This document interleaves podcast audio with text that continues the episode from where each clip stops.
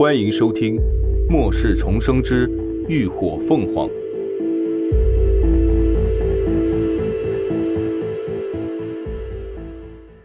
第二百七十六集《野炊》。林鸾他们开了一夜的车，终于赶在太阳升起之前，将车开入了一处山谷之中。这山谷的两侧是高耸的悬崖峭壁。角度都是向内倾斜的，谷底的一方开阔空地正好形成了休息纳凉的好去处。末世前，这里也是个小景点，不少人会在炎炎夏日里拖家带口的来到这里野炊露营。原本附近还有条小溪流的，但此刻早已经干涸了。找了平地停好了车。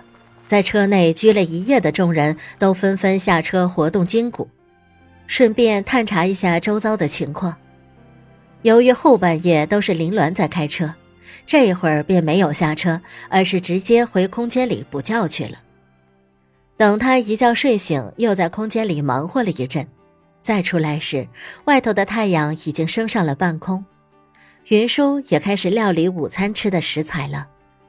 林鸾一下房车，就发现山谷的另一边也还停了几辆改装车，应该都是途经此地在此休息避暑的幸存者们，男男女女，约莫有一二十人。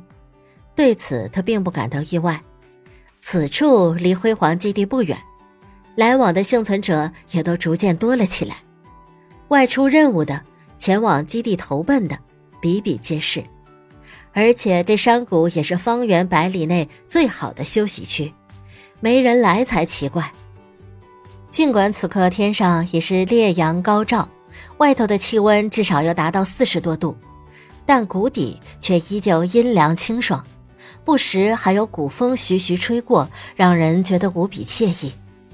秦志远正和吴一浩在车后方的小坡下垒石灶。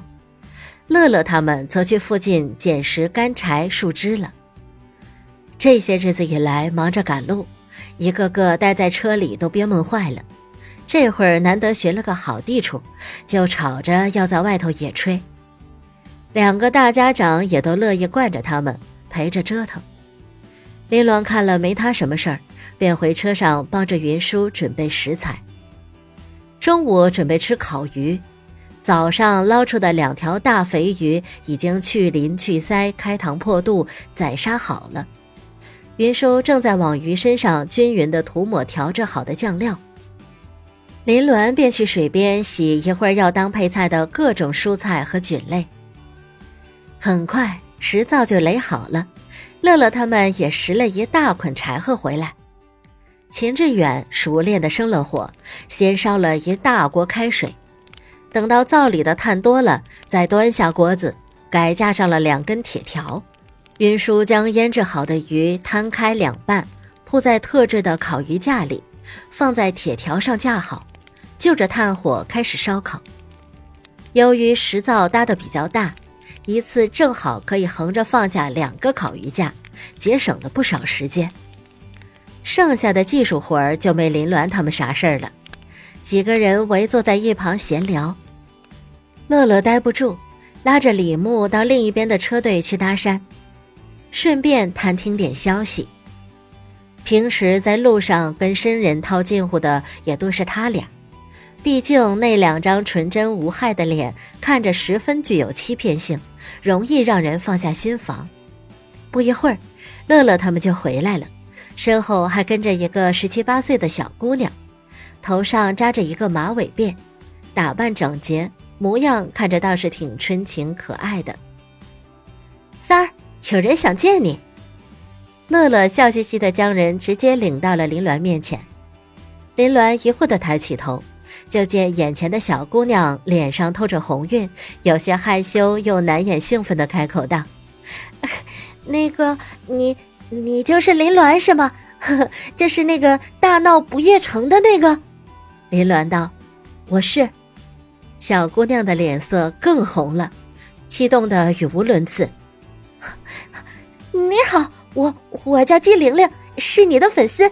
你实在太厉害了，太给我们女生争脸了。真没有想到，竟然能让我遇到真人呐！哎呀，怎么办？我感觉我快要哭了。乐乐在一旁看着，直接笑喷了。林鸾也失笑，他倒是真没有想到自己竟然还有粉丝。虽然有些意外，但他也没有尴尬，道了声谢谢，便转而问道：“啊，你们也是准备去辉煌基地的吗？”季玲玲摇头：“哦哦，不是，哦，我刚从那边出来，嗯，是准备去不夜城的。”林鸾疑问：“就你一个人去？”“哦，不不不，还有我爸妈和妹妹他们。”季玲玲伸手指向另一边的车队，林鸾顺着他的手指方向看去，就见到一个四十岁出头的中年男人，长得人高马大的，旁边还坐着个抱着婴儿的中年妇女。他看过去时，那男人也在注视这边，目光相遇，他点头示意。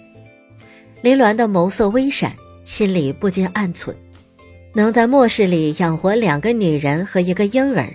穿着打扮也都像模像样，这个中年男人不简单呢。他会让自己女儿过来，肯定不仅仅是为了来见偶像的。啊，那你们为什么要去不夜城？辉煌基地不好吗？他们这明显是举家搬迁，否则不可能冒险带着一个婴儿上路。季玲玲果然直言道：“哦。”因为我和我妈妈两个都是水系异能者，听说不夜城现在广招水系异能者，待遇很好，所以我爸爸就想带着我们跟着车队过去一起看看。林鸾了然，如今外界已经无人不知涅槃小队和不夜城之间的关系，小姑娘应该是来他这里探听虚实的，随即便点头道：“嗯，没错。”不夜城确实是在招水系异能者，你们只管过去，待遇要比其他基地要好，而且那里的安全系数也比其他基地要高。这话绝对不是他吹，至今为止，还没有哪个基地能在受潮的攻击下还能够完好无损的存活下来。季玲玲闻言，果然露出一脸向往的神色。嗯嗯。我们一定会尽快赶过去的。就在他俩说话的功夫，云舒那边的鱼也已经烤好，开始分装成两盘，上架炖煮了。他分别做了两种口味，一盘香辣的，一盘蒜香的，所有的配菜都一分为二铺在盘中。灶火开始烧得旺，盘中的汤汁咕噜咕噜冒泡。浓郁的香味便随风飘散开来，引得周围一群人都两眼发光，直咽口水。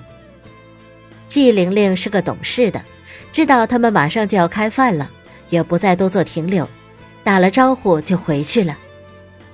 林鸾也没有留他，毕竟对方一群人，他留一个就难保不会再来第二个、第三个，没有必要自找麻烦。防水的桌布在平地上铺开，两大盘色香味俱全的烤鱼摆在了正中央，众人围坐成一圈，开始大快朵颐。烤鱼吃起来口感酥脆，鱼皮韧劲，鱼肉鲜香，配菜吸收了浓郁的汤汁，也十分的美味，大家都吃得心满意足。一个小时后，吃饱喝足的众人收拾了东西。扑灭了炭火，又全都回到了车上。感谢您的收听，下集更精彩。